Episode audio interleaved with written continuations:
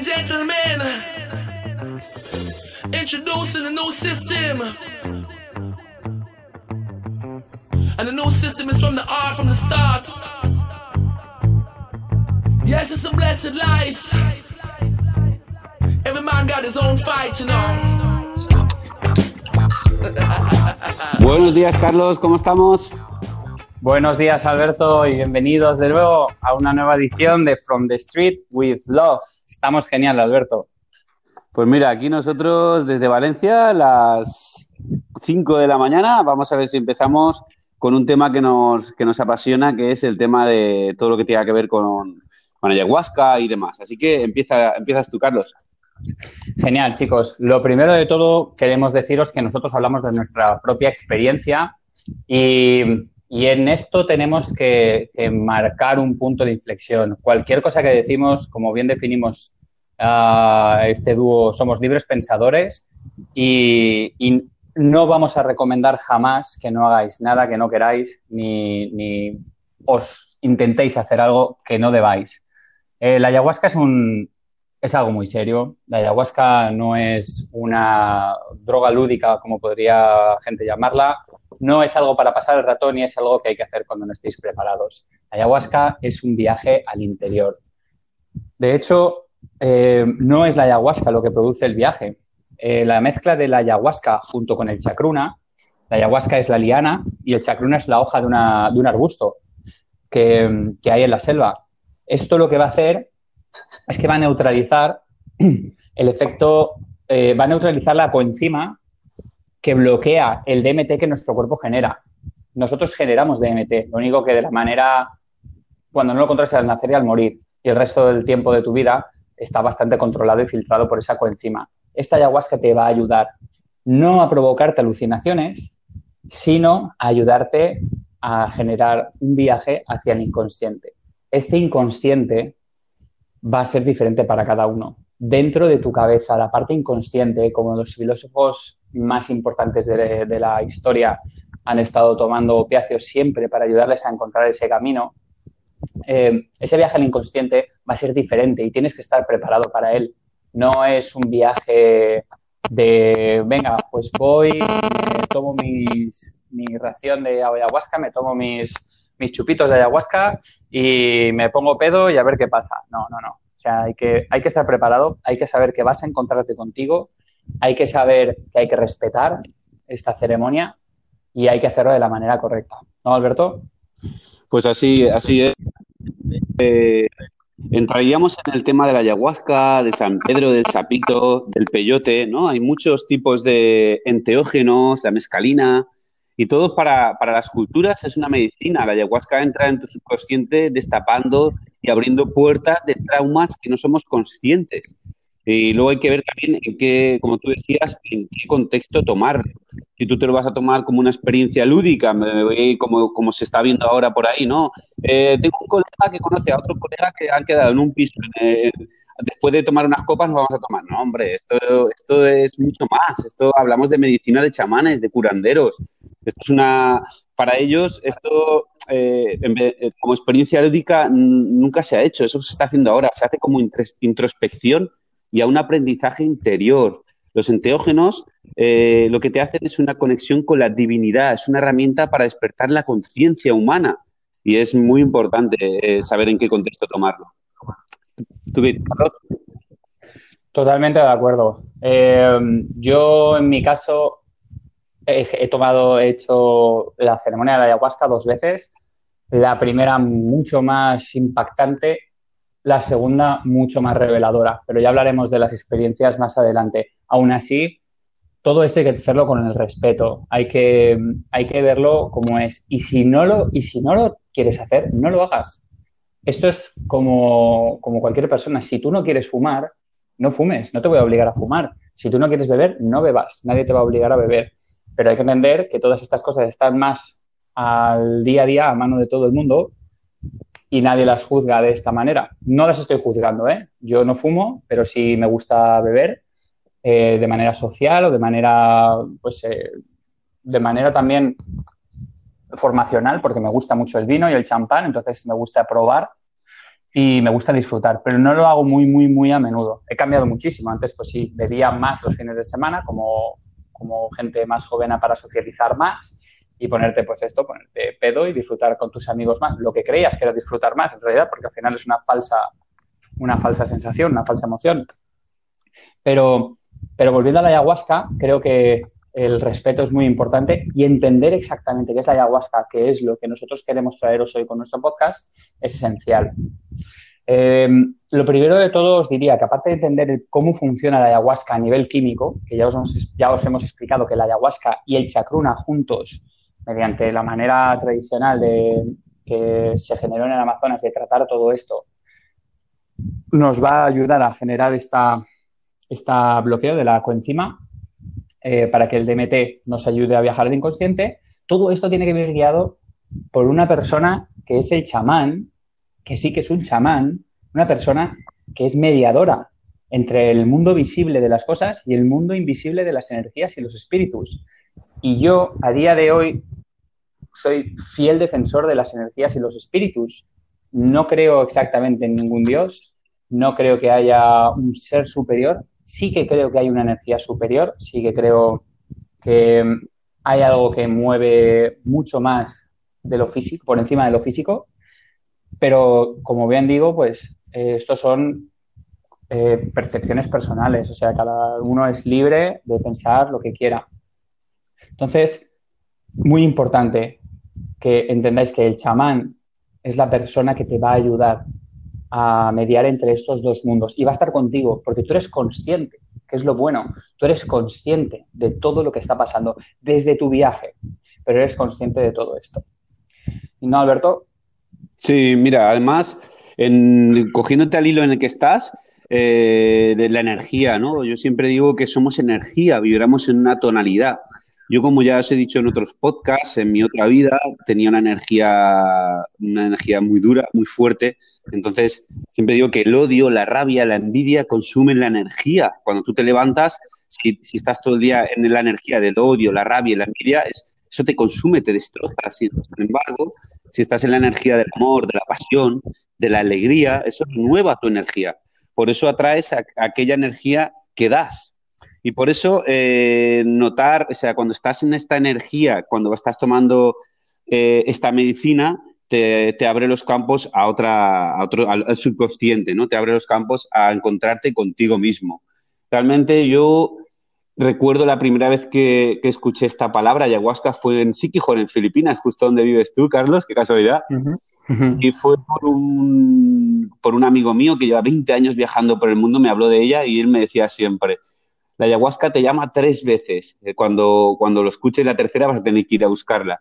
Así que fuimos a buscarla y fue una experiencia brutal. Y recuerdo, recuerdo sus palabras cuando fuimos a entrar en la ceremonia, que fue algo, algo que realmente me puso los pelos de punta y fue, hermano, habrás pasado por mil batallas, pero la batalla más dura va a ser encontrarte contigo mismo, ¿no? Y así fue y lo contaremos en, en, otro momento.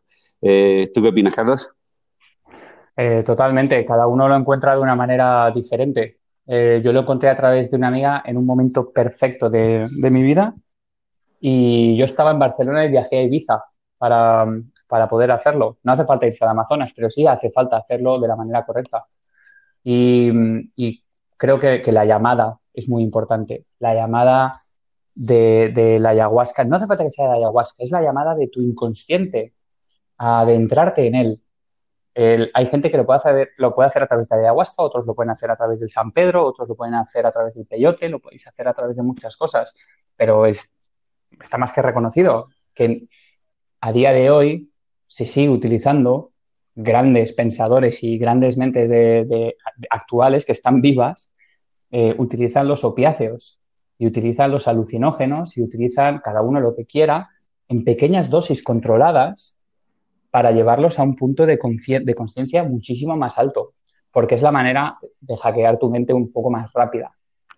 Hay estudios, hay un centro en Ámsterdam eh, que se dedica con médicos, controlándote absolutamente todo durante, no me acuerdo cuánto tiempo es, a llevarte un proceso de viaje al subconsciente, al inconsciente, controlado a través de las microdosis. ¿Para qué? Para ayudarte a encontrar esa, eso que nos cuesta tanto porque nosotros no estamos preparados de manera normal para alcanzar ese estado. Es muy complicado alcanzar ese estado así porque sí. Eh, pero es lo que tú dices, te tiene que llamar, te tiene que llamar, tienes que estar en el momento correcto. Aún así, yo creo que habría que, recordar muy importante que el momento correcto no solamente es en tiempo, es también en estado. La, la dieta a la cual y el proceso que te tienes que, que, preparar, el proceso que tienes que llevar antes de esta toma es bastante estricto contigo. O sea, tienes que tener una abstinencia sexual de alcohol, de tabaco, de café, de, cualquier tipo de estimulante, regular tu, cuanto más evites el tipo de contacto social que a día de hoy son las redes sociales, esas infecciones que nos van a hacer, cuanto más puro llegues, mejor va a ser tu viaje, mejor y más limpio va a ser tu viaje.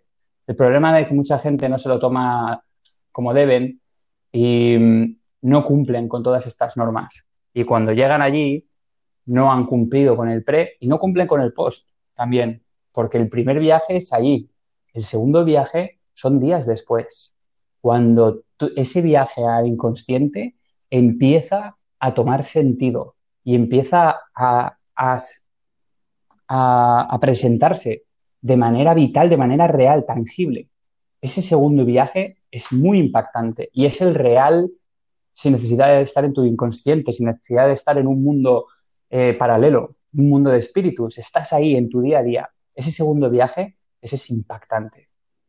Por eso es importante antes, la toma de antes, o sea, la preparación de antes, la toma y, la dieta de después. Y además hay que entender también que esto no es un viaje de, pues esto, no es un viaje de rosas. Hay que saber que lo puedes pasar mal, lo puedes pasar bien, lo vas a disfrutar, te va a dar miedo, vas a vomitar, vas a cagar, es una limpieza, es una desintoxicación. Te vas a sanar, te vas a sanar. Yo la energía que tenía durante dos días después, casi sin dormir, era cósmica. Cósmica que me ponías una capa y podría haber volado. Era increíble, pero porque había una conexión con lo que siempre decimos, Alberto, cuerpo, mente, alma. Alineación perfecta. Perfecta. Totalmente, Carlos. Eh, estoy de acuerdo con todo lo que dices, porque me veo reflejado en mi experiencia también, ¿no? Siempre digo, bueno, le digo a todos los oyentes que es muy importante esto que te voy a decir ahora. Tienes que estar preparado. O sea, lo vuelvo a repetir. Tienes que estar preparado. No quiere decir, voy, mira, este fin de semana me apetece ir a hacer esto que, creo que voy a volar. No estamos hablando de volar, estamos hablando, eh, estamos hablando de estar preparado de verdad, realmente. Cuando emanas buena energía, no empujes al río, él fluye solo, o sea, tienes que fluir solo con lo que, con lo que vaya a salir. Entonces, no lo, no lo lleves a tengo que hacerlo porque lo he oído, porque lo he hecho. No, no, eso va a fluir solo. La preparación, como tú bien dices, es muy importante porque te tiras, en mi caso, fueron dos semanas sin comer carne, sin, no puedes fumar, no puedes beber café, no puedes beber alcohol, no puedes tener relaciones sexuales.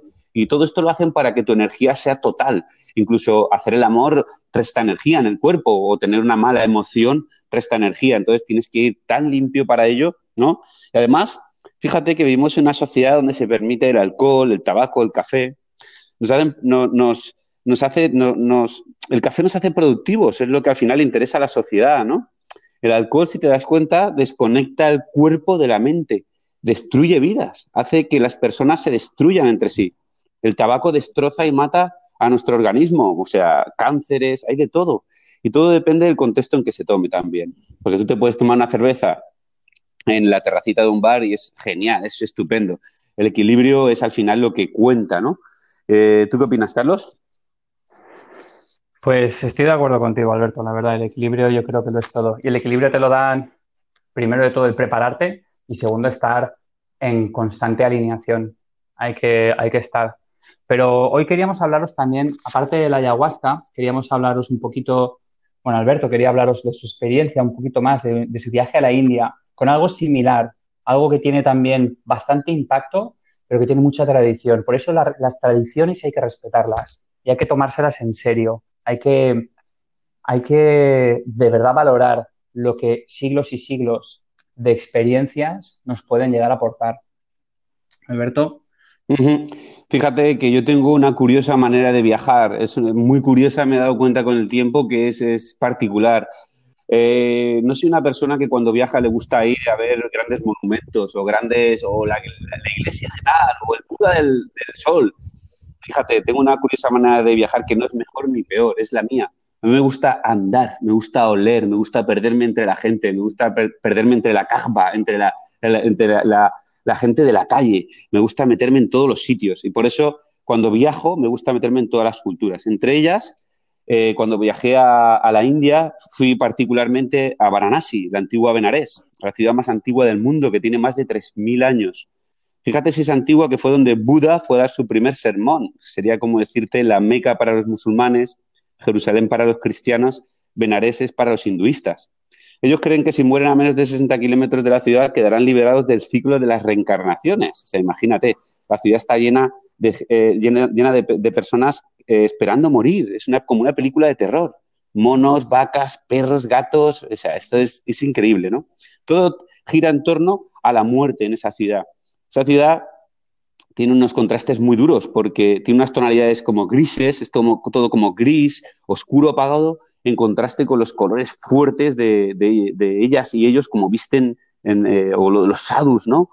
Entonces, todo va en torno a, los crematorios. Los crematorios o gats es donde incineran a todos los, eh, hindúes.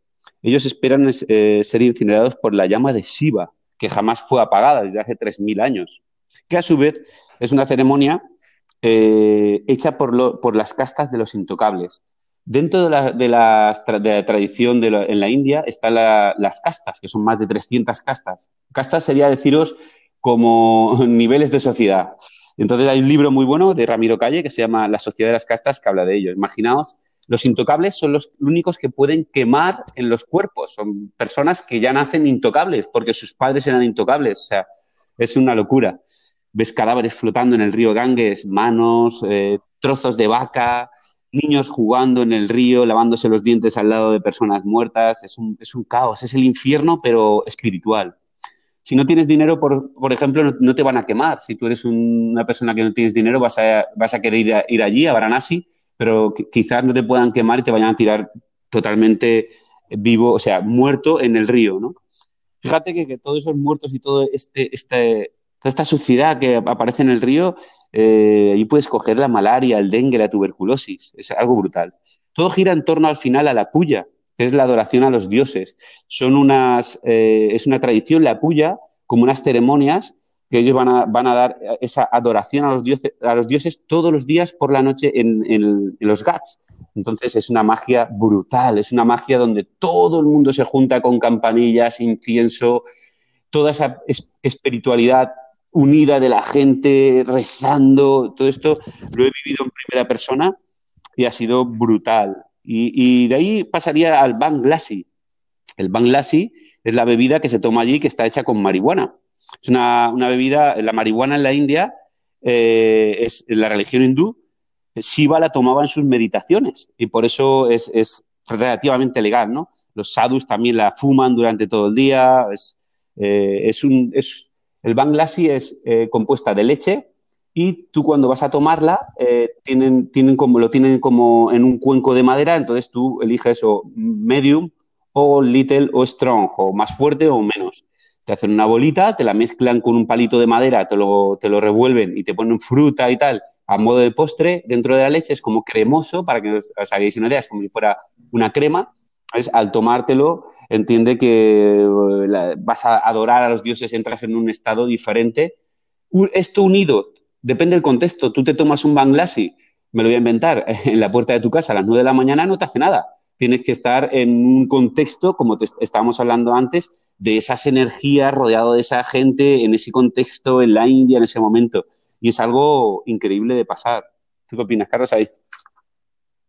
Pues la verdad es que yo no, puedo hablar por mi propia experiencia, pero, pero sí, como he dicho ya, creo que todas estas experiencias transmitidas desde la propia vivencia son las que más, las que más impactan. Yo sé y defiendo perfectamente la manera de viajar de Alberto, porque imaginaos cuando explicamos cómo nos conocimos, que él estaba viajando por Tailandia y a través de nuestra amiga Rocío eh, me hizo recomendarle por Messenger, le recomendé mi viaje por Filipinas y mirad, eh, tres años después estamos aquí haciendo podcast juntos a través de las experiencias vitales. Y es esto, ¿qué, te llega a transmitir una experiencia vital como la que Alberto y yo hemos vivido de la manera en la que lo vivimos, sin habernos visto casi apenas en nuestra vida? ¿O qué te puede llegar a transmitir una experiencia vital como pueda ser una, ceremonia de la ayahuasca? Al final, la, la ayahuasca o cualquier tipo de ceremonia que tengan que ver con estos viajes al, inconsciente, esta manera de abrirte esas puertas que nosotros de normal cerramos por mil millones de aspectos, por mil millones de cosas, porque las cerramos para porque preferimos vivir en, en un mundo de no aceptación. Y la autoaceptación nos da miedo la autocrítica. Nos da miedo qué dirán y qué diremos de nosotros todo el rato. Somos así de cobardes. Nos da miedo enfrentarnos a nosotros mismos. Y cuando tú haces esto, y me hace mucha gracia que yo hice la ceremonia de la ayahuasca y conocidos míos pues, que han, salido mucho y, bueno, han tenido una vida más, siguen teniendo una vida más eh, de noche de la que yo tengo, eh, lo criticaron. Digo, ¿cómo podéis criticar la ceremonia a la que yo he asistido cuando vosotros todos los fines de semana tomáis otras sustancias o todos los días tomáis alguna sustancia que pueda ser alcohol o pueda ser tabaco sin ningún tipo de control. Me refiero a eso, pues hoy, desde la, desde la hora de la comida hasta la noche, de esta manera. Y no lo estoy juzgando, ¿eh? que la gente es libre de hacer lo que le dé la gana. Pero yo creo que, hablando otra vez de la ayahuasca, es importante entender el, qué es lo que te va a ayudar. Em, la experiencia con la ayahuasca es una experiencia integral y es 100% asegurado que te va a provocar emociones de todo tipo y también muy contradictorias, porque no te pienses que va a ser todo como esperas, te vas a encontrar con cosas que tú ni sabías que estaba ahí como recomendado, como eh, dicho antes.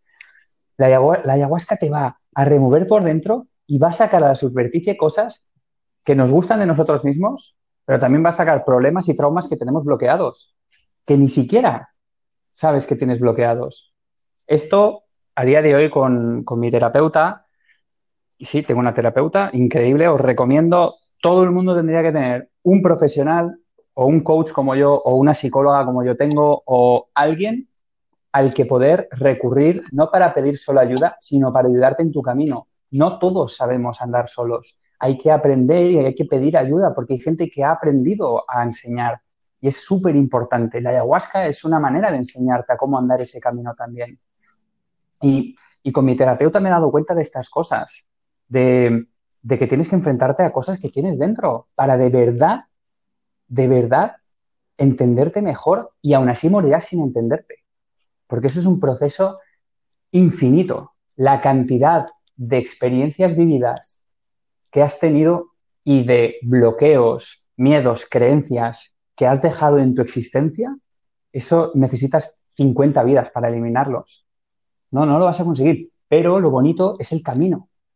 Es el camino de llegar hasta ahí. La ayahuasca un día, el peyote, el, una sesión con tu psicólogo, un, proceso de desarrollo personal, un coaching, una charla, un entrenamiento con Alberto, uno de sus vídeos motivadores. Todo esto son herramientas y en este caso, hoy hablando de la ayahuasca, es una que te abre un camino hacia el inconsciente, cuando de normal todo esto, un coach, un psicólogo, una sesión de entrenamiento, no te va a dar eso, no te va a dar, no te lo va a dar. Pero hay que tomarlo con, respeto, no es una atracción turística. Oh, venga, pues me voy a hacer una sesión de ayahuasca este fin de semana. ¿Qué tal ha ido? Tiene que ser una experiencia reveladora.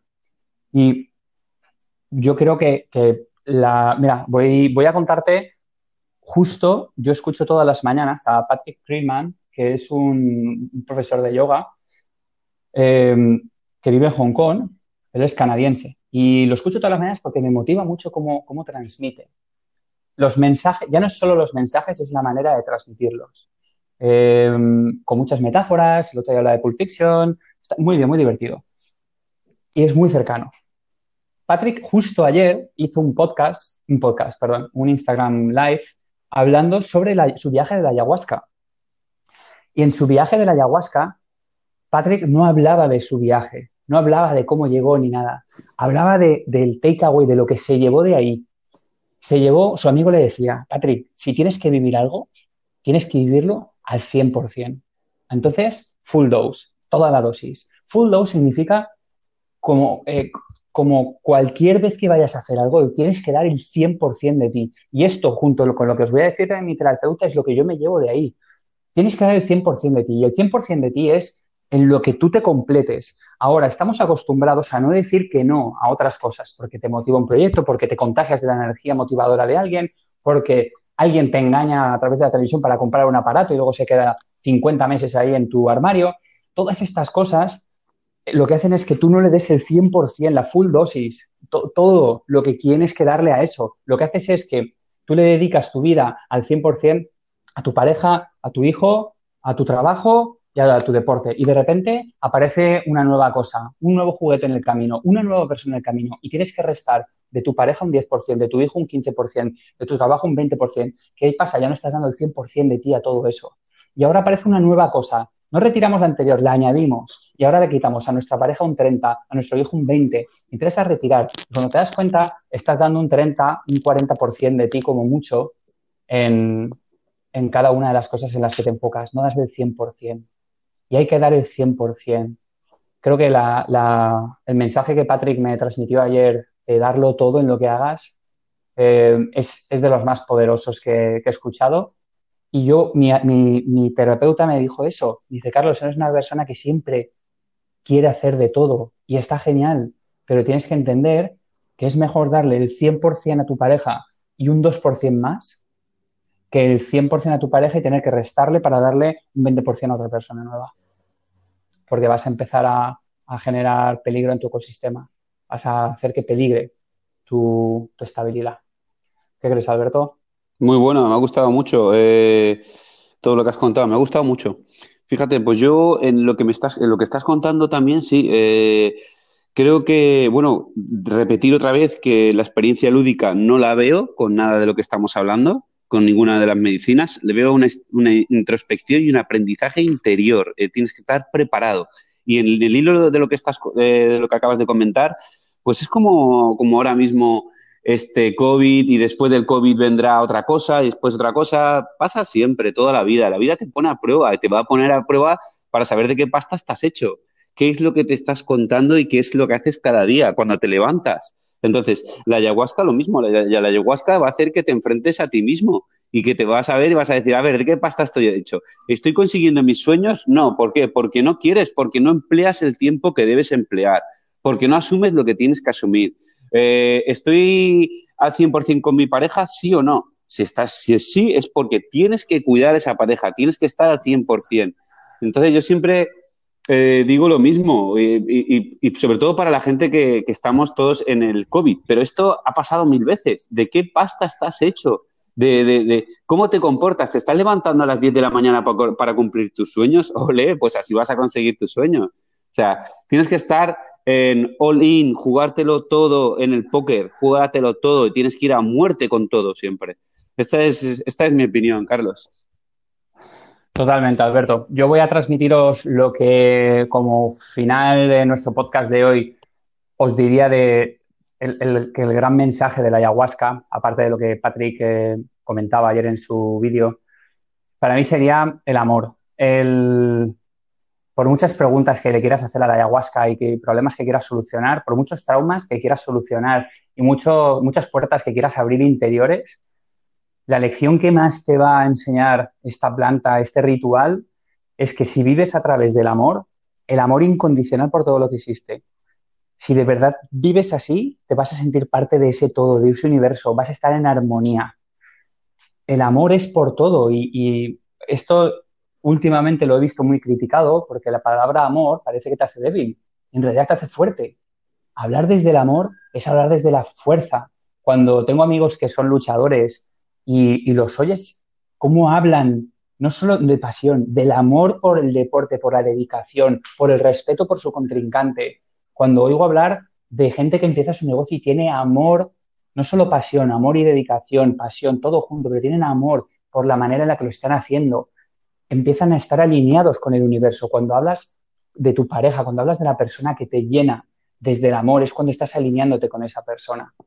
Luego vienen otros muchos adjetivos, pero estar alineados, si vivimos a través del amor, y es una de las palabras creo que más fuerza pueden hacer, que más muros pueden derrumbar, vas a estar alineado, vas a estar en armonía y vais a conseguir cualquier cosa.